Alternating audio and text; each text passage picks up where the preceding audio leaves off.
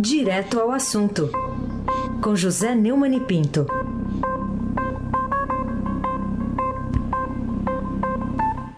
Oi, Neumani, bom dia. Bom dia, Raíssa Abac.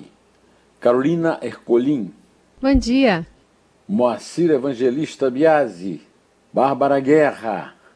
Afrânio Vanderlei, Clã Bonfim, Manuel Alice Isadora. Bom dia. Melhor ouvinte, ouvinte da Rádio Eldorado.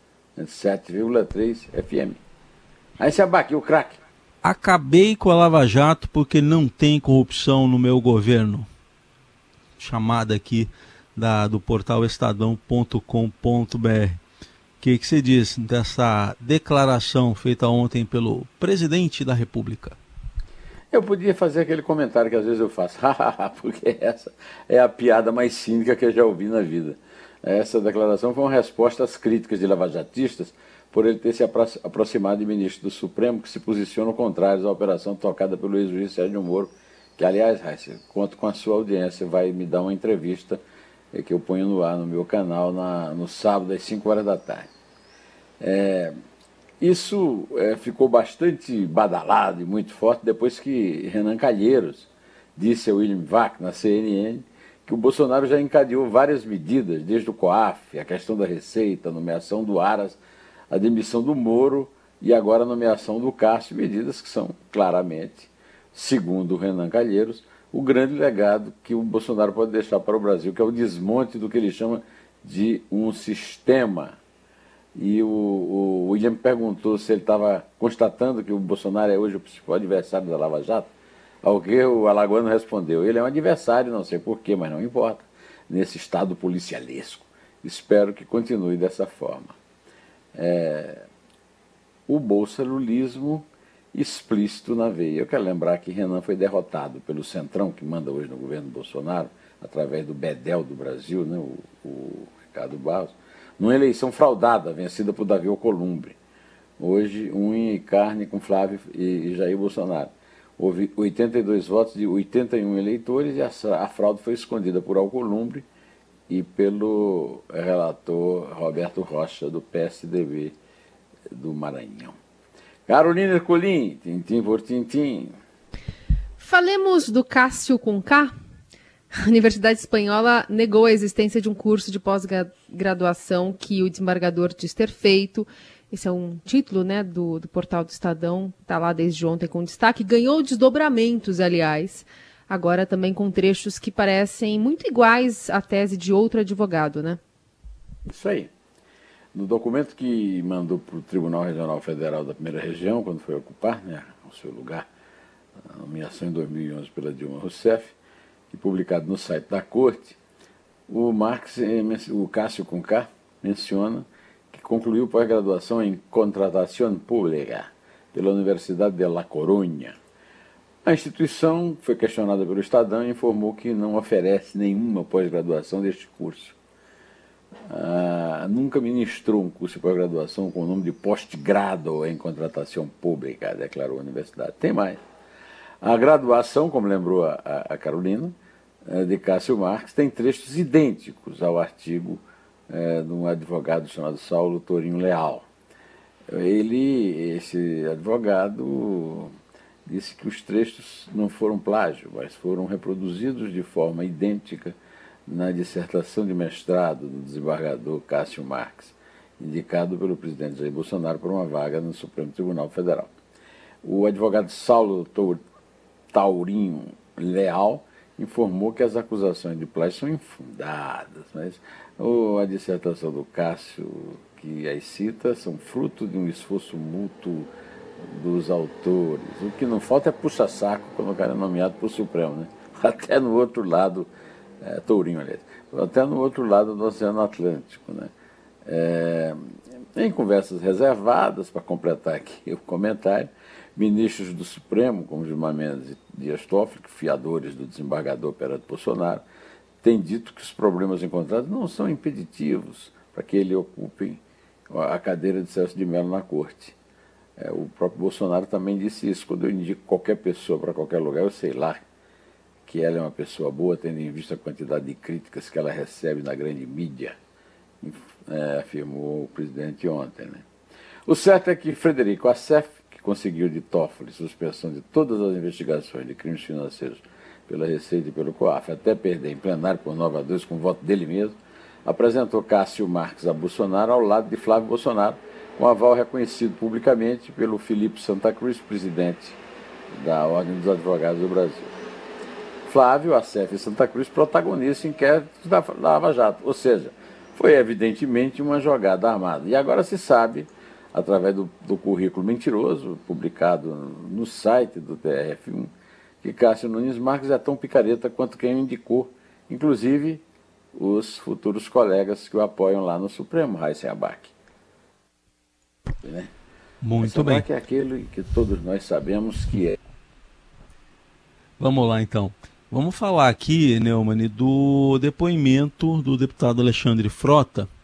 Ele deu um depoimento à Polícia Federal na semana passada, que está vindo a público agora, acusando Eduardo e Carlos Bolsonaro diretamente de disseminar fake news.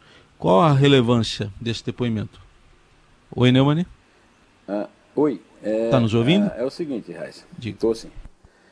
Ô, Raíssa, num depoimento da Polícia Federal, na semana passada, mas divulgada ontem pela Folha de São Paulo, ah, o Alexandre Frota, deputado federal, é, que apoiou o Bolsonaro na eleição e, e que nesses é, ano e dez meses de governo rompeu com ele, é, e que foi uma testemunha importante na, C, na é, CPMI das fake news, né?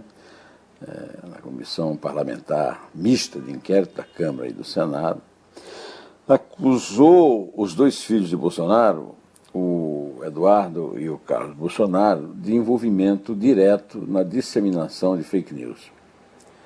Esse depoimento revelado pela Folha, também mostrado no Jornal Nacional de anteontem, é, o Frota levou à Polícia Federal provas, documentos coletados pela CPMI das fake news que comprovaram, comprovariam, segundo ele, que endereços eletrônicos de computadores situados em endereços físicos de Eduardo Bolsonaro em Brasília e no Rio de Janeiro até de um assessor dele lá.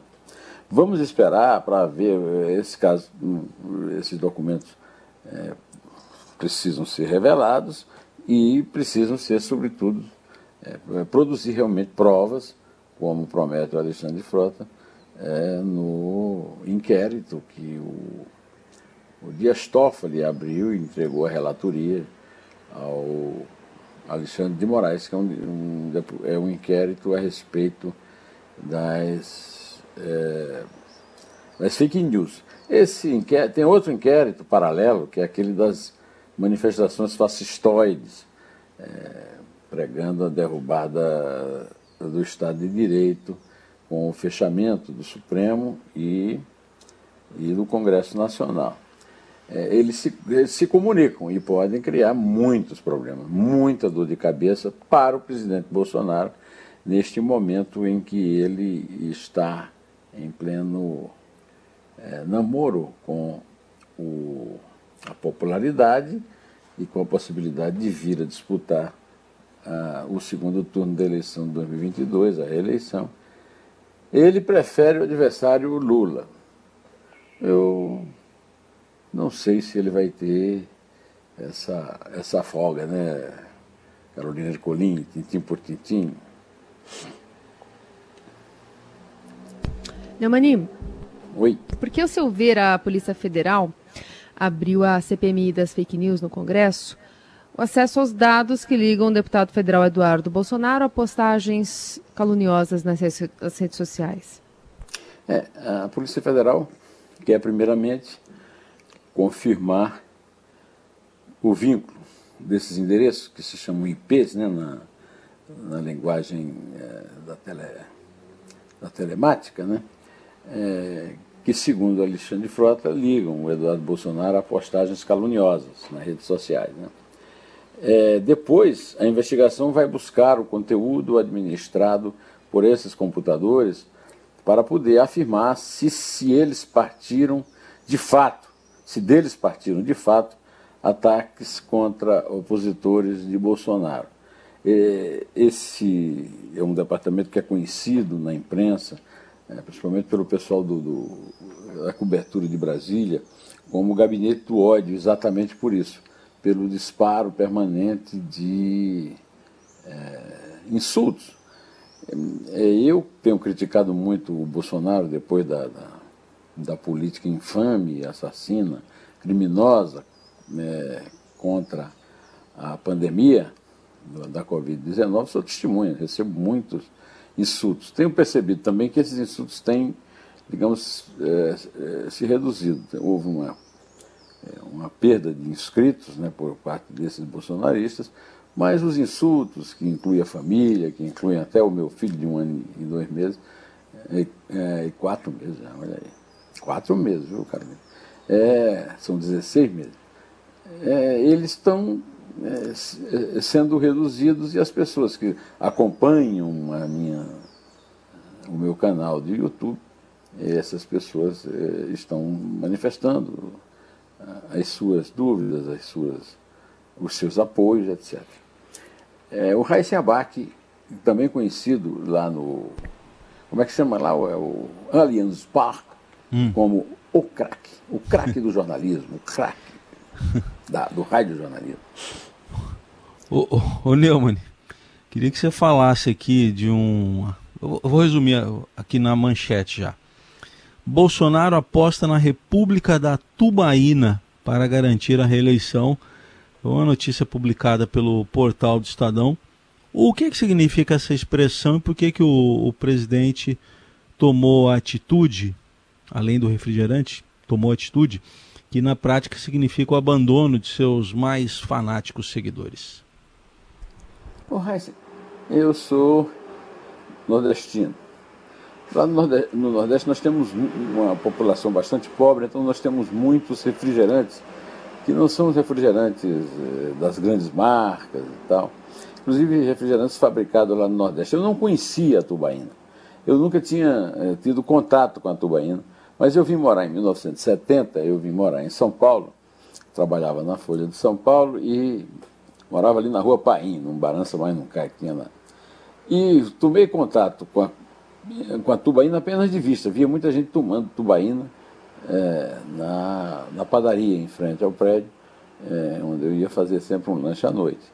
É, nunca tive curiosidade para conhecer a tubaína, mas agora o, o, o capitão Cloroquina parece que resolveu assumir né, a, o, o seu posto na República é, da Tubaína, é, que é uma expressão é, da Jussara, é, Jussara Soares, repórter do Estadão em Brasília.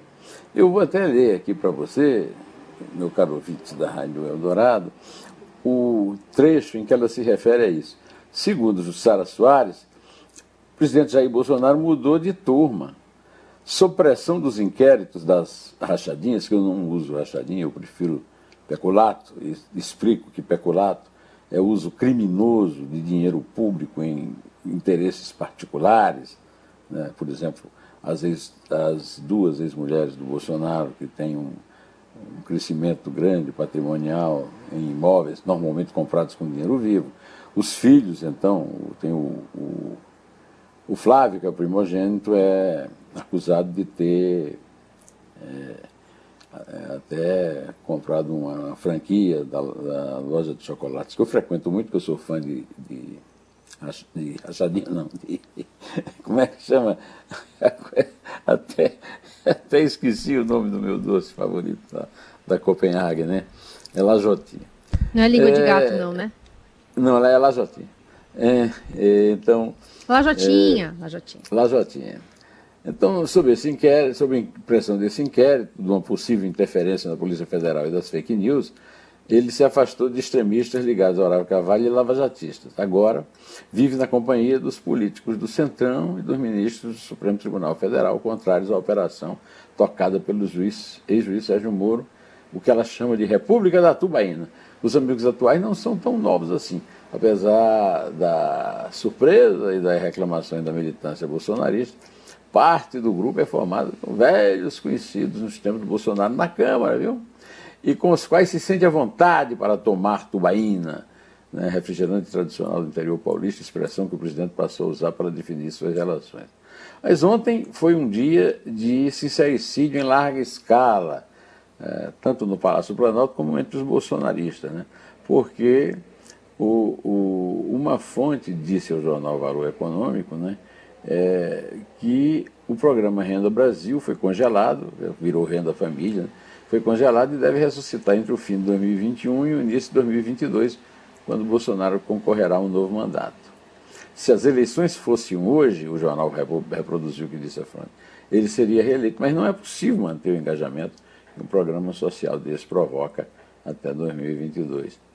O sincericídio não leva a nada, né? inclusive continuam lá dormindo na gaveta do, do Rodrigo Maia os pedidos de impeachment do presidente Jair Bolsonaro, Carolina Ercolim. Você já tomou tubaína, Carolina? Já, já. Fez parte da minha infância. É, vamos falar sobre as é razões. É, Aliás, quais? É gostosa a tubaína? É gostosa? Ela é, ela é uma derivação do guaraná, assim, de sabor. Um pouquinho um tutti mais frutti, alguma coisa assim, né, digamos assim. É, é.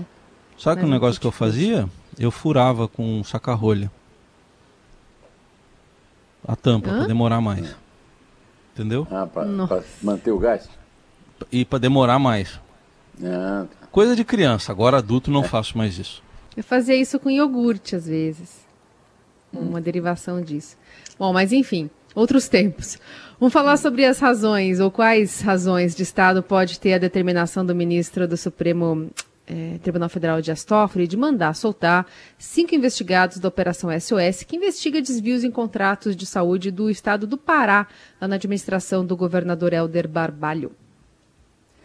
A, a decisão atendeu um pedido feito em habeas corpus impetrado por Leonardo Maia Nascimento, assessor de Helder Barbalho, e teve os efeitos estendidos a outros investigados que foram presos na deflagração, na deflagração da operação, dia 29 de setembro. O próprio Helder não foi preso, mas sofreu mandado de busca e apreensão. Né?